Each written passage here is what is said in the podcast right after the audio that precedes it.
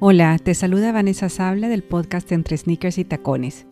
Para este trigésimo segundo episodio voy a compartir contigo el audio de un Instagram Live en el que invité a Alejandro Barbieri de Uruguay para que nos hable acerca del bullying. Espero que lo disfrutes. Bueno, les contaba para quienes no te conocen que sos de Uruguay, que sos psicólogo, pero no sé si nos quisieras contar qué más haces, a qué te dedicas. Contanos un poquito de tu vida profesional y de tu vida familiar para que te conozcamos. Bueno, soy psicólogo, soy escritor, tengo varios libros.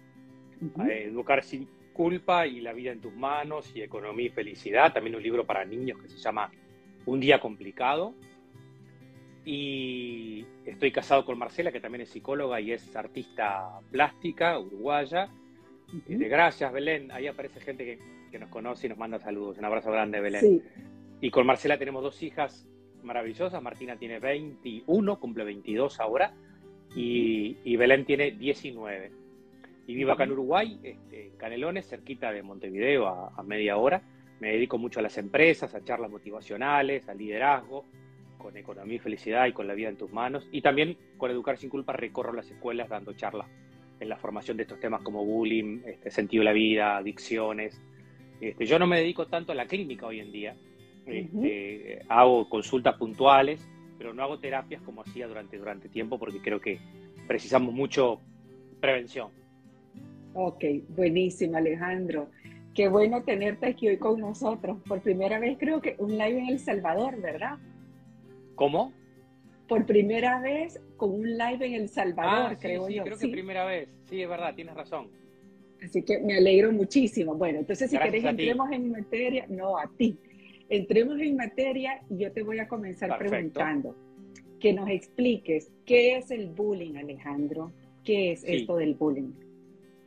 El bullying es, eh, eh, eh, hay, que, hay que hablar muy claro porque a veces se confunde. Por ejemplo, es muy común que, este, bueno, tenemos que aclarar, ¿no? A la comunidad que nos están, tu comunidad y la mía que se están juntando, que claro, hubo un caso que en Estados Unidos hace, hace ya unas semanas que conmovió a toda la sociedad porque un niño de 12 años se suicidó. Entonces, este, tenemos que trabajar mucho en la familia y en las escuelas y en los centros educativos para ayudar justamente a prevenir, ¿no? Entonces, a veces, no sé si, si, en El Salvador es así, pero acá en Uruguay es muy común que los chicos digan, eh, maestra, me sacó la goma, me hizo bullying, ¿viste? la palabra bullying quedó como incorporada en un lenguaje coloquial, pero que técnicamente no es bullying, ¿no? O sea, el bullying es cuando hay una situación de acoso persistente en el tiempo, ¿sí? Tengo acá el material de, que, leí también para eh, que es de unos psicólogos uruguayos, o sea, no es un libro mío, lo que, lo que estudié para este live es de Lorena Stefanel, una colega que habla precioso de este tema. Entonces el bullying es esta, esta, esta agresión que se da, ¿verdad?, en forma persistente en el tiempo, que casi siempre hay desigualdad de condiciones, ¿no? Es una persona en donde el hostigador, tenemos tres actores, ¿no? El hostigador, el, el hostigado y los espectadores. Entonces eso es lo que configura la dinámica del bullying. Otra cosa es cuando hay agresiones puntuales, ¿verdad? Que a veces hay una agresión puntual pero eso no configura el bullying, ¿no? Así que eso sería el bullying, como esta situación de acoso, ¿no? De acoso escolar, en donde sobre todo también hay laboral, ¿no? Pero en, la escuela se le llama acoso escolar o bullying cuando se agrede en forma persistente de alguien que por su fortaleza física o, o, psicológica en el sentido de actitudes, este, empieza a agredir a un hostigado o víctima, por más que el hostigador también es víctima, después lo vamos a ver, y eso hay espectadores que observan la escena y bueno, y se configura esa situación, esa dinámica del bullying, ¿no? Entonces, por lo que estás diciendo, esta iba a ser otra pregunta, eran las personas que intervenían, ¿no? Este, el, el que es bulleado, ¿sí? O sea, la víctima, el acosador y los espectadores, o sea, entran tres en la dinámica, ¿cierto? entran tres. El, el hostigador, que en general es donde siempre nos ponemos foco, ¿no? Pero tenemos que poner foco en todos, en los tres actores, en el, en el hostigador, en el hostigado y en los espectadores, porque muchas veces la maestra va a poder trabajar con los espectadores también. Eh, y el hostigador, decíamos más temprano, también es una víctima. ¿Por qué? Porque no es una persona feliz, es un niño que tiene baja autoestima, un adolescente que quiere compensar, ¿verdad? O quiere ser querido a través de sus padres, a través de esa violencia que ejerce o a través de esa agresión, ¿no? Es el más popular, entonces empieza a hacerle bullying a un chico, ¿no? Que no, sé, que de repente es negro o, es gordo o es flaco o no, o, por algo, por algo, ¿me escuchas bien? Sí, sí, yo sí. Ah, perfecto, genial. Por algo, por una actitud. Y los espectadores son compinches, son secuaces, ¿no? Son los compinches, los compinches que miran la escena pero tampoco intervienen. Entonces nosotros, por ejemplo, como familia, podemos decirle a nuestros hijos, mira, si tú, si tú estás observando esta escena, tú podés intervenir, podés hablar con un adulto responsable, podés responderle al hostigado, ¿no? Primero quizás al, hostigado sacarlo de la escena si vemos que no se está pudiendo defender, y al hostigador sancionarlo, ¿no? Frenarlo, decir, no, mira, esta no es una manera de resolver los conflictos. Por eso el que hostiga también es una víctima y, no es querido, o sea, quiere ser querido, pero seguro que el día que falta clase está todo el mundo contento porque no viene el compañero del cual todo el mundo le tiene miedo, ¿no? Claro, esa era otra pregunta que te iba a hacer después y que, y que justamente me habían preguntado, y es, desde las familias, ¿qué podemos hacer? ¿sí? Ah, buenísimo. Para ayudar a nuestros hijos si fuesen eh, ellos las víctimas o si fuesen los acosadores, ¿no? ¿Cómo podemos hacer desde las familias? Buenísimo, vale. Mira, primero que a veces si nuestro hijo es el acosador, nos cuesta verlo, ¿no? Porque a mí, a mí me pareció un videíto hace poco, ahora no, no, no lo encuentro, pero esos videitos, viste, que te pasan por WhatsApp, de que están los papis en el fútbol y entre los padres se comentan, ay, le pegaron a fulano, este, pero ¿cómo le van a pegar? Sí, este, era un chico con una mochila y con una estrella. Entonces, cuando el papá, el chico se sube, su hijo, al auto, ve que tenía una estrella en su mochila. Entonces, ahí como que él visualiza que el que está acosando es su hijo y que justamente nosotros tenemos muchas veces una, una mirada idealizada de nuestros hijos y no creemos que puedan estar acosando. Pero también tenemos que reconocer que precisa ayuda. Y lo que podemos hacer es, primero, eh, darnos cuenta, por ejemplo, los chicos que son hostigados pueden venir con cosas rotas, pueden, pueden porque le esconden la mochila, le roban la, cartuchera, le, roban la campera, ah, perdí la campera, le dice a la madre, no o al padre, y de repente no la perdió, se la robaron, se la sacaron, no se anima ¿no? A, a decir eso. Entonces, como papás, tenemos que habilitar mucho a nuestros hijos al no, a que puedan decir que no.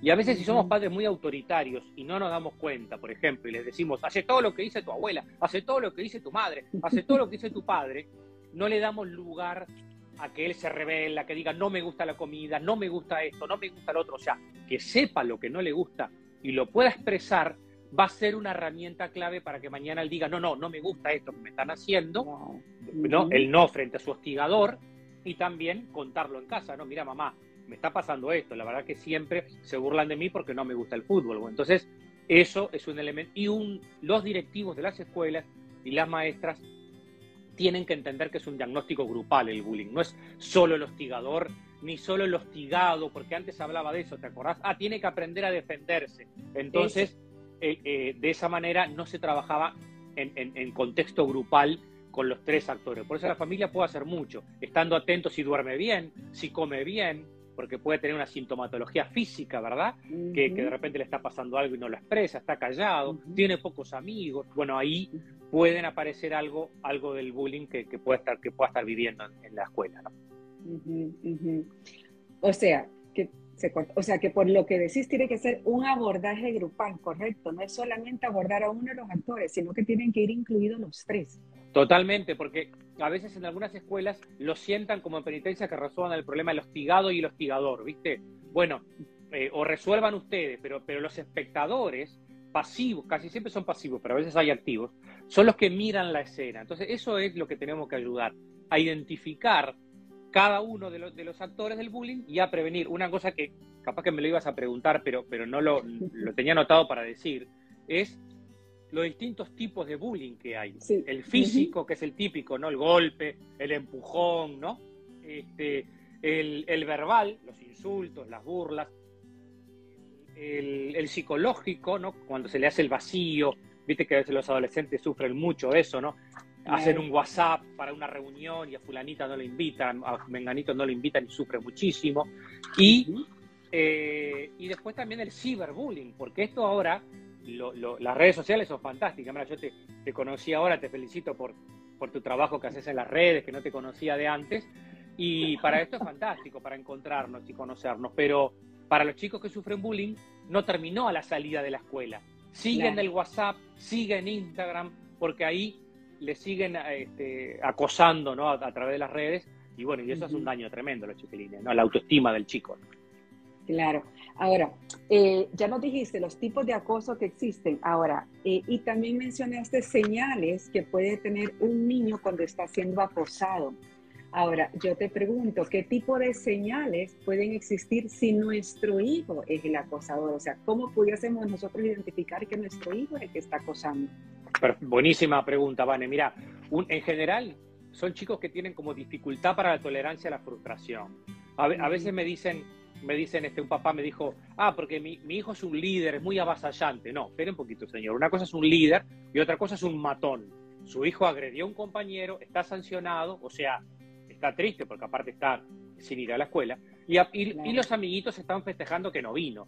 Entonces, eso no es un líder, ¿no? A veces, a veces confundimos. Puede, tener, puede ser un chico agresivo, justamente ¿no? que le cuesta frustrarse, le cuesta ubicar su lugar, no respeta al hermano, no respeta a la hermana, ¿no? Ah, ya hay señales agresivos verbalmente, ya hay señales en casa de cierto descontrol. Entonces, nosotros tenemos que ayudar, a que, y en esto todos los psiquiatras coinciden, ¿verdad? a que nuestros hijos tengan 8, 9 años, según la población, pero bueno, hay, hay como, a, que tengan un autocontrol, ¿no? O sea, a que, a que tengan una capacidad para autorregular su rabia, su enojo. Se puede enojar, puede tener rabia, puede tener celos, puede tener envidia, porque la verdad es que juega mucho mejor al fútbol que yo. Pero tú sos muy bueno en otra cosa. Tú sos muy bueno en matemáticas, sos muy bueno en lenguaje.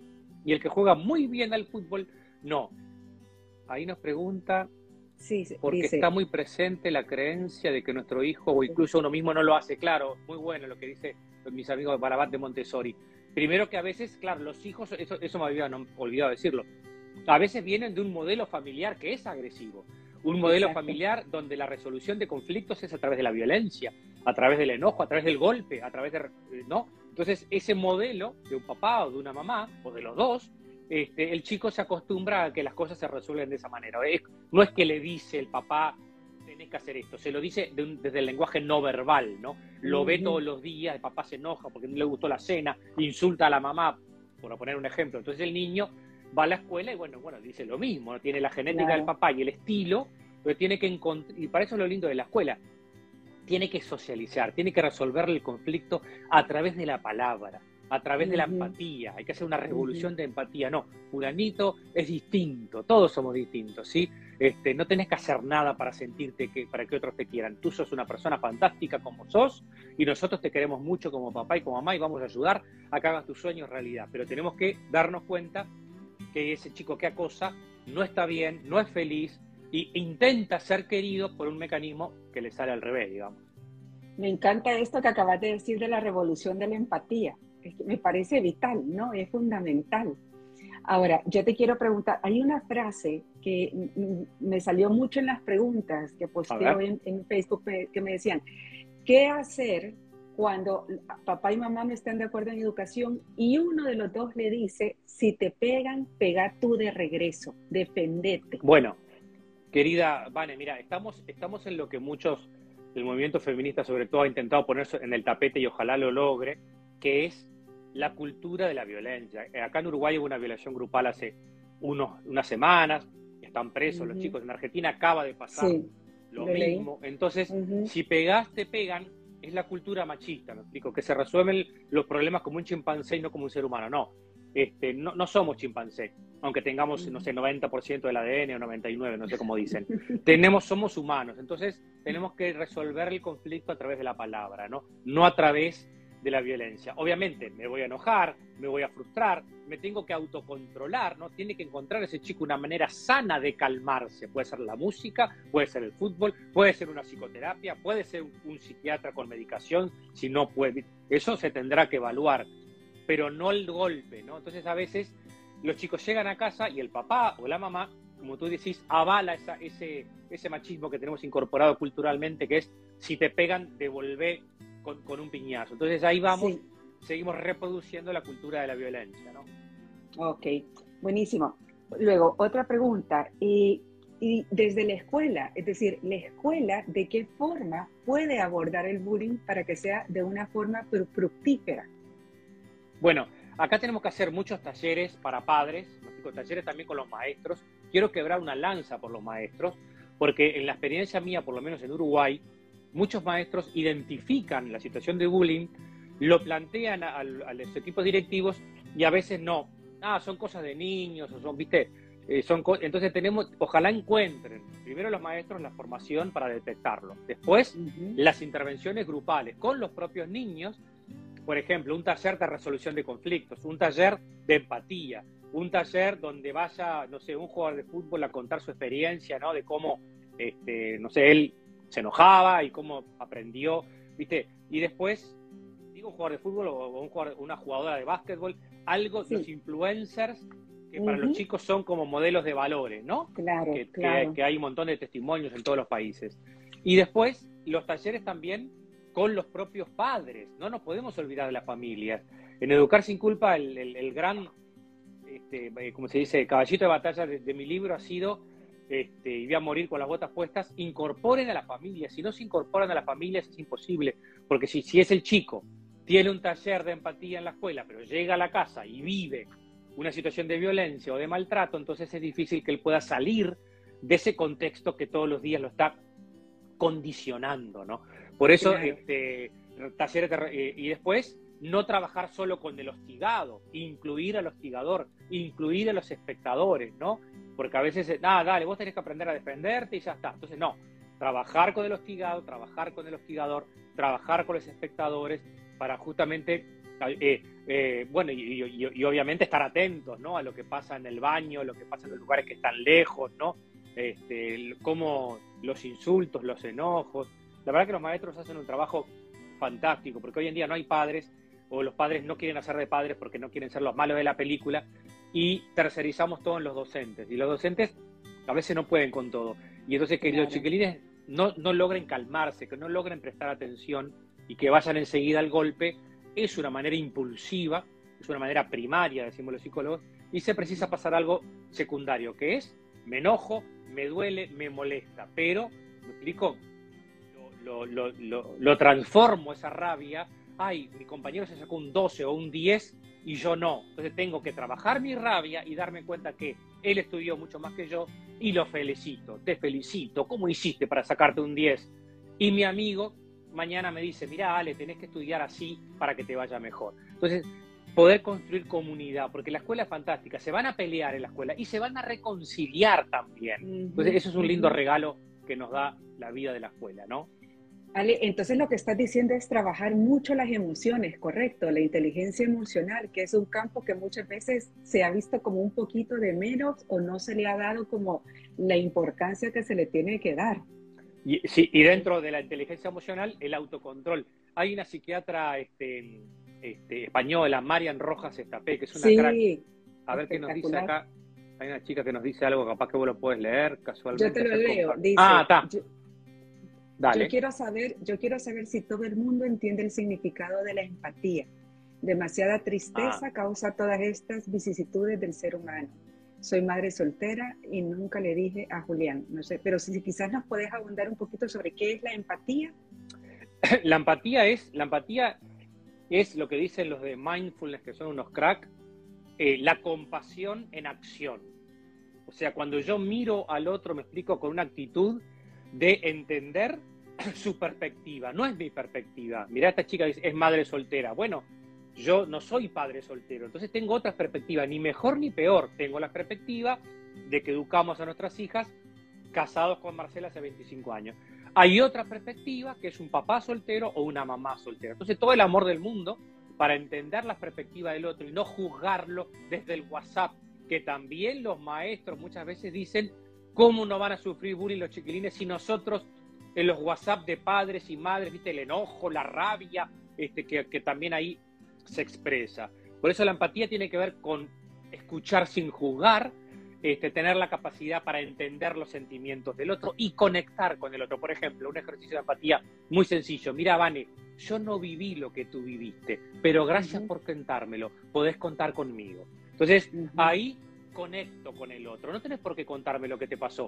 Ya me doy cuenta por tu, por tu tristeza, por tu cara, por tu rostro. Y eso, eso es un, un lindo taller con los chiquilines. Aprender a descubrir el lenguaje no verbal. ¿Qué quiere decir esta cara? ¿Qué quiere decir, verdad, ese rostro? ¿Qué quiere decir que llegó y tiró la mochila? O sea, ¿estás enojado? No, no estoy enojado. Sí, por la manera en que te estás expresando, me doy cuenta que estás enojado. Todo eso que antes se hacía en la familia, ahora la familia no tiene tiempo para hacerlo y lo depositamos en los maestros. Entonces, ojalá se hagan muchos talleres para padres para que, la, para que los padres vuelvan a educar, ¿no? Buenísimo. Te voy a leer esta otra pregunta. Dice, casualmente ayer compartí un cuento que les recomiendo mucho. Me gusta cómo soy, se llama. Con una gran herramienta de prevención del bullying. Muchas gracias, Vania. Gracias. Hay muchos cuentos, eh, no lo conozco ese cuento, lo voy a buscar, me encantó, porque claro, tiene que ver con la aceptación, ¿no? O sea, porque cuando te hacen bullying, te van buscando el lado frágil, entre comillas, sos bajo, sos alto, ¿no? O, o racial, o étnico, ¿no? Ahora con toda la guerra, todo lo que se está viviendo. O sea, entonces ahí está la autoestima y la aceptación, no. Y por eso es muy importante que cuando un niño crece en buena autoestima en familia, tiene el recurso para después, ¿verdad? En la parte social, no, mira, sí, me fue mal en matemática, pero me va muy bien en, en inglés, o sea, o, me fue mal en este parcial, capaz que en el próximo me va mejor que a ti. O sea, no porque me fue mal, yo tengo que sentirme mal, ni andar haciéndole bullying a un compañero, ah, se sacó un uno, no sabe nada, es un burro. O sea, eso es lo que tenemos como que crecer en el fondo en, una comunidad educativa, en una comunidad este, que nos ayude a prevenir el bullying, porque es tan triste que, los niños sufren depresión. Ah, lo que decía Marian Rojas está P. Vane. Marian Rojas dice la corteza prefrontal, ¿no? Que, es, que es la que se encarga de la atención, la concentración tan importante para aprender, la capacidad para resolver problemas y el control de los impulsos. Entonces, cuando un niño sufre bullying o está sufriendo bullying, su, su, cerebro está en alerta. Entonces no está tranquilo para aprender, porque está pensando, me van a sacar la mochila. Está, ya le sacaron la mochila y está esperando a ver si se la devuelven en todo el día. Imagínate qué tristeza ese niño que la maestra no se enteró que le sacaron o le dijeron tu madre es esto, tu padre es lo otro, y, y, le sacaron un material de estudio y tiene que estar cuatro horas sentado en la escuela porque no puede decirle a la maestra que no tiene el material porque le da vergüenza. Entonces, ese cerebro está en alerta, no está con la atención y la concentración para aprender. Otro síntoma a estar atentos, si nuestros hijos empiezan a no tener un buen desarrollo cognitivo, ¿no? si le va mal en la escuela, si no aprende, también puede ser porque algo psicológicamente no, no está bien. A ver, otra pregunta dice, Ale, ¿cuál consideras que son los temas que han hecho aflorar el bullying en los niños de hoy? Siempre hemos escuchado los niños son crueles, pero los niños de hoy parecen no tener las herramientas. ¿Por qué? Bueno, claro, a mí me parece, y es lo que planteo en Educar sin culpa, porque vivimos, y no lo planteo, yo lo, yo lo escribí en ese libro, pero Aldo Nauri y un montón de, de, otros autores van en la misma línea, que hemos, nosotros, yo le puse Educar sin culpa al libro, porque nuestros abuelos educaron a nuestros padres sin culpa. Yo tengo 50, mi papá 80, para que vean la generación, mis hijas 20. Entonces, dice Aldonauri, nuestros abuelos educaron a nuestros padres sin culpa. ¿Por qué? Porque no esperaban ser queridos por ellos. Mira qué fuerte esta frase. En cambio, nosotros somos padres culpógenos o maestros culpógenos que tenemos miedo que nuestros hijos no nos quieran. Por lo tanto, nos cuesta sostener el no. También es verdad que venimos de muchas dictaduras, que alguien puede haber tenido un papá abusador o una historia de abuso en su familia. No te dije que no, ya no, en forma agresiva. Entonces nos fuimos de un extremo al otro, ¿no? De nuestros padres que nos decían todo que no, y nosotros ahora, pobrecito, no quiero que mi hijo sufra. Entonces se está expresando, le pegó a la hermana, bueno, pero pobrecito, viste que la hermana, no, no, pobrecito, no, no se le pega a la hermana, no se le pega a tu madre, no se le pega a tu padre, no se le pega a la abuela. Mirá lo que estamos diciendo, qué horrible. Entonces, es, le hemos dado sin querer como un aval al descontrol, como una, como una justificación psicológica al descontrol. No, señor, usted puede estar enojado, pero usted puede no pegar. Se llama autocontrol, autorregulación. Y la autorregulación, Vane, es la base de la libertad. Tu hijo va a ser más libre si puede elegir la respuesta que da. El perrito no puede elegir. Le pegan y pega. Lo muerden y muerde. Pero nosotros tenemos que ser humanos y elegir la respuesta que damos. Y, eso tiene que ver, así que yo creo, probablemente no sea la única variable, pero es un poco la que yo más estudié, que la sobreprotección, el pobrecito no quiero que mi hijo sufra lo que yo sufrí, ha dejado a nuestras generaciones con dificultad para sostener el no. tú sabes que esa era otra pregunta que me hicieron, decía, dice así, ¿es acaso el hijo sobreprotegido el mejor candidato a sufrir bullying? Bueno, ¿qué es lo que pasa? Eh, primero, entender lo siguiente. Una cosa es proteger y otra cosa es sobreproteger. Uno protege a sus hijos cuando tu hijo está triste, una caricia, un abrazo, cuando estamos atentos a las necesidades que ellos tienen. Eso es proteger. Ahora, sobreproteger es cuando hago algo que él puede hacer por sí mismo. Entonces, si él puede atarse los cordones, pero se lo ato yo, si él puede ponerse la campera solo, pero se la pongo yo, si él puede ir solo al colegio en bicicleta, si queda cerca, no sé cómo es ahí en El Salvador, eh, y se lo hago yo, lo llevo y lo traigo todo el tiempo, entonces estoy anulando su autoestima, su confianza, su independencia, su autonomía, estoy dañando la autoestima sin darme cuenta. No es que lo hagamos de malos los padres, lo hacemos porque no queremos que sufran lo que nosotros sufrimos, lo hacemos porque tenemos miedo que le pase algo, entonces ese excesivo miedo anula de repente esas habilidades socioemocionales y esa autoestima sana para que mañana, cuando alguien le diga, sos flaco, ¿no? O sos gordo, sí, ¿querés que te diga cuánto, peso? Estoy tratando de adelgazar. O sí, soy gordo, pero soy feliz, o soy flaco, soy, no sé, darle habilidades para que el hostigado pueda este, desentrañar la madeja mejor, ¿no? Con buena autoestima y no quede preso del que lo está hostigando. Podría ser una hipótesis, pero por lo que uno ve, también es verdad que esto del bullying medio que se instaló socialmente, ¿no? Entonces, la gente, yo lo veo como una cosa mucho más impulsiva, más, más de me enojé, me explico, no me van con la rabia, me enojo y reacciono. Entonces, eso es lo que tenemos que ayudar a construir una sociedad más sana, donde todos somos distintos y, nadie merece que lo agredan ni que le estén haciendo bullying por pensar distinto o por ser de un color de piel distinto este, o por ser homosexual, hay, hay, mucha homofobia también, ¿no? O por tu identidad sexual, la comunidad LGTB es la que sufre más bullying y más depresión y más intento de suicidio, porque es una comunidad que no se sienten queridos, no se sienten valorados y les hacen muchísimo daño y ya está. Bueno, se juntan para pegarles y todo en muchos países espantoso. O sea, tenemos que crecer mucho en humanidad, ¿no? Aquí otra pregunta dice, ¿qué hacemos como adultos si lo vemos? A ver, si lo vemos, lo detenemos y los padres son igual al hijo. ¿Cómo afrontar la situación? Gracias, gracias, gracias. Bueno, este, claro, no, no, primero, este, tratar de entender, cuando, cuando, este, en psicología está lo que se llama el genoma y el ambioma, ¿no? Esto lo aprendí con mi maestro Jerónimo Acevedo, que está en Argentina. El, genoma es la base genética que todos tenemos, ¿verdad?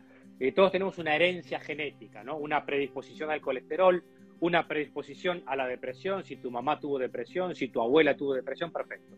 Pero después está el ambioma, mirá qué linda esa palabra. El ambioma es justamente, eh, por ejemplo, acá, si llegas acá a mi casa, tenés los libros, un saumerio, una musiquita suave. Ese es el ambiente que mi voz, que hablo mucho, hablo fuerte, eh, o, la voz de mi señora, que, es más tranquila, más baja, o sea, la voz, las reacciones, la música compartida, todo eso le va generando el chiquilín un ambioma que le puede permitir, justamente, le puede permitir eh, dar, eh, revertir, si el papá es así, ¿no? Si el papá es así, ese chiquilín va a una familia donde ve que piden por favor, gracias, qué lindo corte de pelo, qué lindo que te quedó esto. Entonces el chico dice, pa, recibe una caricia de amor que no la tiene. Entonces eso es lo que podemos hacer nosotros. Yo, a no ser que el papá me dé el pie, ¿no? Como se dice, me parece que no estoy manejando bien las cosas con mi hijo, porque a veces es difícil, si uno no lo ve, ¿no? en sí mismo poder nosotros intervenir. Por supuesto, a no ser que sea una cosa grave, que haya ¿viste? algo clarito, que tengamos que hacer una denuncia, ¿verdad? Por ejemplo, es otra cosa que hoy me preguntaste, y no te aclaré. En muchas escuelas hay un buzón anónimo o, un mail, ¿viste? una página donde los papás pueden escribir o los niños pueden escribir, denunciar una situación de acoso en forma anónima, porque para si alguien, si ven que alguien está sufriendo y tienen miedo ellos de decir, porque después les hacen bullying a ellos. Si yo digo, entonces este, e, esa es una técnica fácil que se puede implementar en las escuelas para ayudar, ¿no? Justamente. Buenísimo. Aquí hay varias personas que han estado escribiendo que ellos fueron víctimas de bullying, ¿sí? O que sus mismos hijos fueran víctimas de bullying, agradeciéndote el like. Entonces, yo las preguntas que tenía... Eso, este... Vane, eh, hoy cuando hablé de lo de Marian Rojas Estapé, me olvidé de justamente ese cerebro en alerta, si, si durante mucho tiempo sufrió bullying, puede desarrollar depresión de grandes, porque justamente crecieron en una etapa clave como es la adolescencia, ¿no? O como es la infancia, que por eso hablamos mucho los psicólogos de cuidar la infancia, o sea, cuidar la infancia justamente darles un ámbito donde puedan crecer sanamente, porque ese, ese, ese adolescente después, ¿con qué cerebro va a poder estudiar o va a poder este, confiar en los demás? Entonces, hay mucha gente sí que sufrió bullying o que sufrió maltrato, que sufrió abuso, abuso sexual o abuso psicológico, que está sufriendo a veces en las empresas también mucho, y bueno, y a veces queda como instalado esa cosa de que, bueno, la sociedad es así. No, la sociedad es así, pero podemos hacer algo nosotros para cambiar y que nuestros hijos tengan una adolescencia más sana y que justamente ellos mismos se transformen en agentes de salud mental, ¿no? denunciando, diciendo, no, no, mira, está mal lo que estás haciendo, como si alguien a mí me manda un video porno, me explico por WhatsApp, este, eh, y, y, se ríen, ¿no? Los compañeros del fútbol, ah, mira este video, no sé qué, no, no, los varones tenemos que intervenir y decir, no, no, está mal eso, o sea, no, no estoy de acuerdo con que en este grupo mandes ese video. Si vos mirás porno para ti, perfecto, pero acá en el grupo no, o sea, ir como, eh, ir como generando un mundo más amable, donde otros varones se animen a sancionar, a frenarse. Lo ideal es que la persona se pueda autofrenar o autorregular, por eso es importante la, la intervención de los padres en las edades que todavía podemos intervenir, ¿verdad? Aquí preguntan, ¿los que sufrieron bullying son proclives a tener el síndrome del impostor? Eh, sí, a ver, no, no, sé bien cuál es el síndrome del impostor o a qué se refiere. Muchos, que, muchos acosados se transforman en acosadores también después, ¿no? porque, porque de la violencia, de la rabia que sintieron, de lo que le pasó, al no poderlo manejar bien, terminan acosando a otros.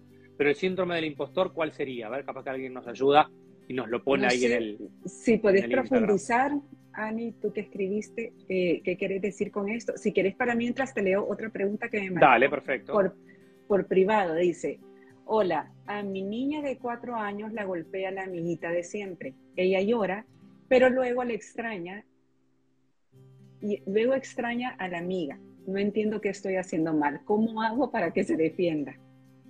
Claro, a los 3, 4 años los chiquilines están con un cerebro todavía más inmaduro, obviamente, porque tienen que aprender a autorregularse. Entonces, si tú estás en la cena, o si está la mamá, o si está el papá, ¿no? uno, a veces, uno puede intervenir con nuestro propio cuerpo, me explico, pero sin ser agresivos, sin enojarnos con los otros papás. Uno, uno se enoja, lógicamente, porque, eh, viste, en esa cena familiar o de la escuela, das cuenta que le está pegando a la amiga. No, ah, son juegos de niño, pero tú puedes acercarte, ¿no? Este, correrla de la cena a tu hija. Y también, sobre todo, en, en, tu vida diaria con ella, ayudarla a fortalecer su autoestima. Explico, sos valiosa, te queremos. Y cuando la chiquilina dice, esto no quiero, no me gusta, no lo sanciono para que mañana ella tenga un no firme también. Todavía tiene cuatro años y de repente por su estilo, por su forma de ser, hay chiquilines que son más tímidos, más introvertidos, viste que la parte física todavía no la tienen tan desarrollada, pero no tenés por qué pensar que si es hacia los cuatro va a ser toda la vida, no, tranquila, es parte de un proceso, hay que ayudarla a su tiempo y tampoco hay que entender que la que le pega, le pega, viste, no, le pega porque no se puede autocontrolar, tendría que lograr un autocontrol, pero hasta los cuatro añitos es normal que los chiquilines todavía, viste, tienen están lidiando con su mundo impulsivo, ¿no? Aquí dicen, el síndrome del impostor es cuando no te sentís merecedor, que ningún éxito en la vida lo mereces. Ah, bueno, por eso lo que dijo la chica de Montessori, el libro de Me gusta como soy, porque entonces ahí yo, yo tengo mi autoestima, me siento querido. Todo esto es un problema de sentirme querido y sentirme valorado. El que hostiga busca a través del hostigamiento que los demás le digan, ah, viste, es un cráneo, como el macho alfa de la tribu, viste, es el que se anima a hacer cosas que nadie hace. Pero en el fondo es un infeliz porque no logra que lo quieran de otra manera. Entonces, por eso decíamos que también es una víctima. El que el, el hostigado también quiere sentirse aceptado por el grupo. Entonces, a veces acepta el hostigamiento, ¿no? Como un rol donde él forma parte este, hasta que él pueda expresar de que no le gusta, de que no está bien y, tenga que salirse de esa escena. Muy común escuchar los psicólogos en la consulta, padres que cambian a los chiquilines de escuela y de colegio, ¿no? Porque fueron hostigados, pero repiten lo mismo en otro, en otro centro educativo. Por eso es muy importante también eh, trabajar la autoestima en, los tres actores, ¿no? El hostigador, el hostigado y los espectadores, que no se queden pasivos, ¿no? Nosotros ahora estamos pasivos, pasivos respecto a lo que pasa en Ucrania y en Rusia, porque queda allá lejos y, sentimos que no escribo algo en Twitter, no pongo no a la guerra, pero bueno, más de eso no puedo hacer. Pero hacer nosotros como espectadores que podemos intervenir y poder avisarle a un adulto responsable, ¿verdad? Maestra, hay una pelea en el patio, o entre nosotros frenarlo al compañero que es el que tiende a ser más agresivo, ¿no? Ok. Dicen aquí, ¿y cómo lidiar con los, acosa con los acosadores que siguen siendo, no, con los acosados que siguen siendo lo de adultos? ¿Cómo no entendía, a ver? No entendí. Dice, dice ¿y los acosados que siguen siendo lo de adultos? Así es la pregunta. Cuando, los, cuando, los, cuando los que acosan son los adultos. No, al revés, yo me confundo. Cuando los acosados sí, son adultos. Ah, cuando, cuando los acosados son adultos sería como un, problema más bien social o sería un tema de acoso laboral, no sé a qué se refiere. Claro, cuando como adulto, si tú como adulto, pregunta van a entender bien, si tú como adulto estás siendo acosada. Sí, sí, sí. Claro, si es un abuso sexual o si es un abuso de poder, bueno, ahí, ahí es donde justamente nosotros tenemos que ayudar mucho.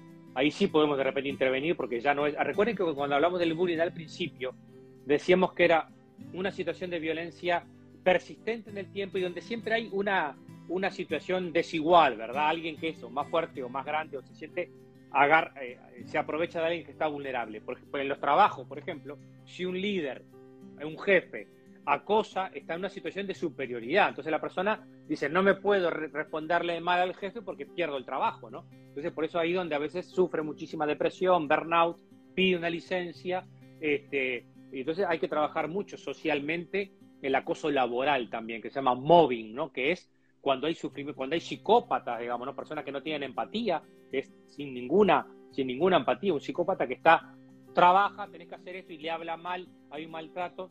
Yo celebro que los millennials, que tienen un montón de, de defectos, pero tienen un montón de virtudes, que ellos no se aguantan el maltrato como lo aguantábamos nosotros. Cuando nosotros, yo tengo 50, pegábamos un laburo, todo el mundo contento y tenías que bancarte el jefe, ¿te acordás? Porque, pa, tengo un trabajo.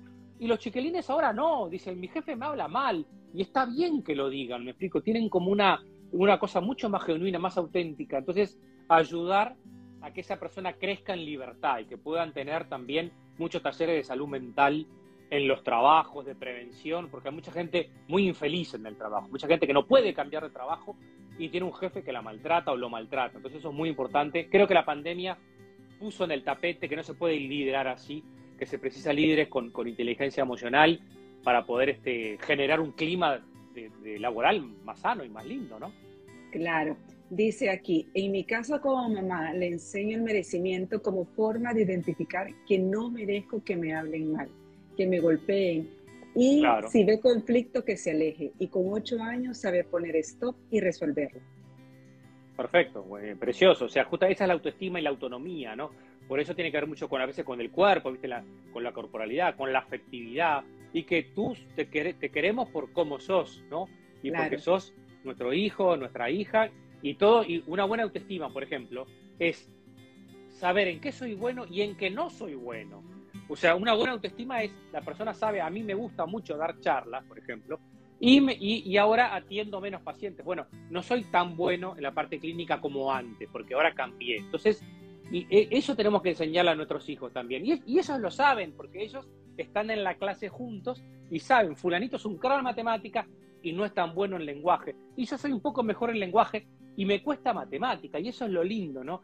De generar una, una comunidad, una fraternidad donde todos nos precisamos, donde no hay uno mejor que otro, ¿no? Sino donde realmente podamos este, generar un, clima más, más de paz, de no violencia, de no violencia. Miren lo que está pasando ahí en Ucrania, un millón de refugiados, familias, ¿no?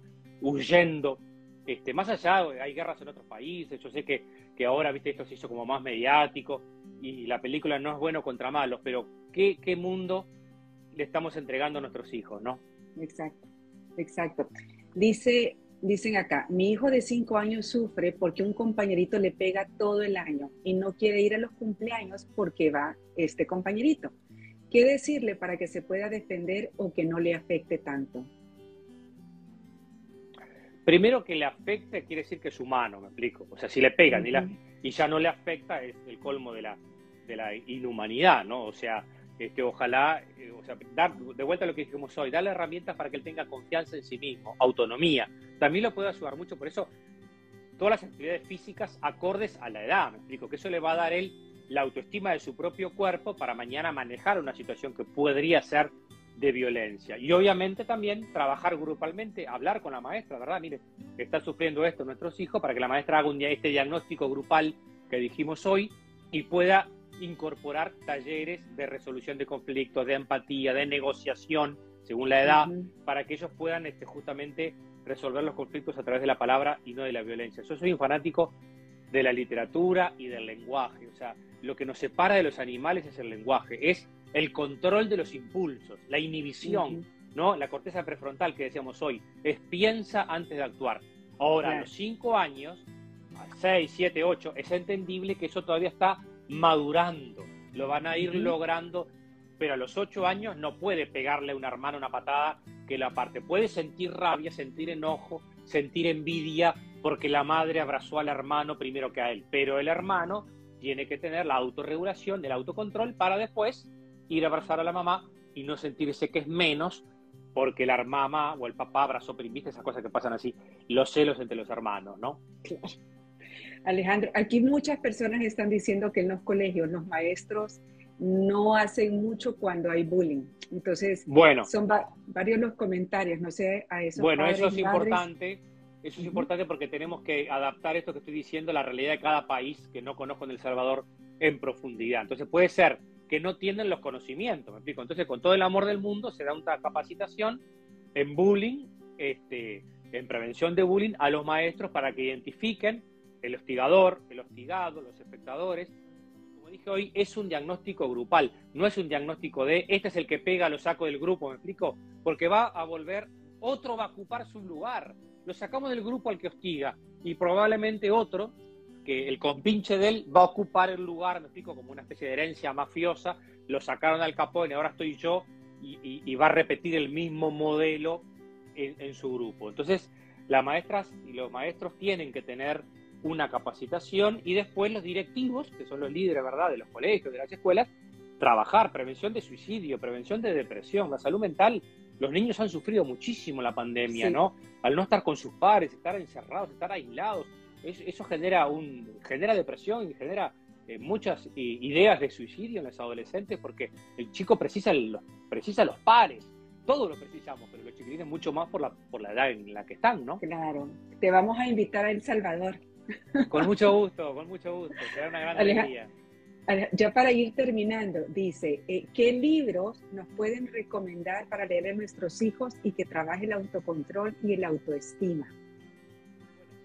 De mis libros, Educar sin culpa, que no sé si está en El Salvador, este, pero sí, debe estar por Amazon. Este, si no me lo piden, acá en el Instagram, me mandan un mensaje privado y con gusto les mando los, los links de lo, de lo que yo conozco, eh, digamos, de, lo que yo escribí, que si bien no hay de bullying directo, este, pero sí se habla de que educar es frustrar. O sea, eso lo dice Fernando Sabater. Si el niño no se frustra, no crece, o sea, no se humaniza. Frustrar no es pegar, no es agredir, no es mucho palo para que aprenda. Frustrar es frustrar el instinto de agredir para poder pasarlo al pensamiento. Esa es la autorregulación y el autocontrol. Eso es lo que va a generar la empatía. Porque si yo siento rabia y pego, no, no logro ver lo que a, que a la mamá le dolió. Miren que hay adolescentes que le pegan a sus padres, o sea, tienen cero empatía con los propios. Después nos escandalizamos de los femicidios y de la. ¿No? y de los casos que hay, pero eh, o, avanzamos hacia una sociedad de psicópatas o a una sociedad más empática. Después, eh, yo, les, yo les nombré de mis amigos acá en Uruguay, este, Ariel Gold y Lorena Stefanel, Convivir, que tiene un capítulo de bullying. Otra autora uruguaya, Silvana Giaquero, habla de bullying también, de lo que yo conozco en mi país, ¿no? Pero seguro que hay una, hay una, hay una, ¿cómo se llama? Un PDF de UNICEF de bullying, que lo he visto, que yo a veces yo se los paso a los papás. UNICEF trabaja mucho, una guía de prevención de bullying que la van a encontrar en, las redes de UNICEF. Aquí dicen, a veces lo que sucede es que se habla con los padres, pero ellos no aceptan que sus hijos son violentos o agresores. Muchas veces el padre de familia. Por eso no hay más. Eh, totalmente. Por eso hay que trabajar con los padres en las escuelas y traerlos. No esperar a que entren educados. No van a entrar educados los chiquilines hasta que tenemos que educar a los padres. No nos queda otra. Porque el padre tiene en ese taller, viste, que es amplio, no es un psicólogo individual, que hay mucha gente que tiene prejuicio de ir al psicólogo, en una charla, ¿no? Donde hay 20, 30 padres, el padre está sentadito y escucha. Entonces, algo de a poquito le puede ir entrando, le puede ir haciendo a través de una película, a través de una canción. El, tipo está enojado y a las dos horas termina llorando y dice, yo la verdad que soy así porque mi papá cuando era chico abusó de mí. O sea, o era agresivo. Entonces, no, estoy luchando contra este impulso, pero no puedo. O sea, eso es lo que tenemos que ayudar a papás y a mamás, ¿no? Este, porque el descontrol puede ser del hombre o, de la mujer, ¿no? Nos cuesta más a los varones. Totalmente. Bueno, Alejandro, muchísimas gracias por habernos acompañado. Este live está lindísimo, va a quedar grabado y bueno, y te vamos a ver pronto en El Salvador. Un gustazo, con mucho gusto. Muchísimas gracias. gracias a quienes se unieron y a quienes van a ver este live. Buenas noches. Gracias. Buenas noches. Chao, chao. Espero que lo hayas disfrutado. Para mientras, me puedes seguir en mis redes sociales, Facebook, Instagram, página web o YouTube como Entre Sneakers y Tacones. Hasta pronto.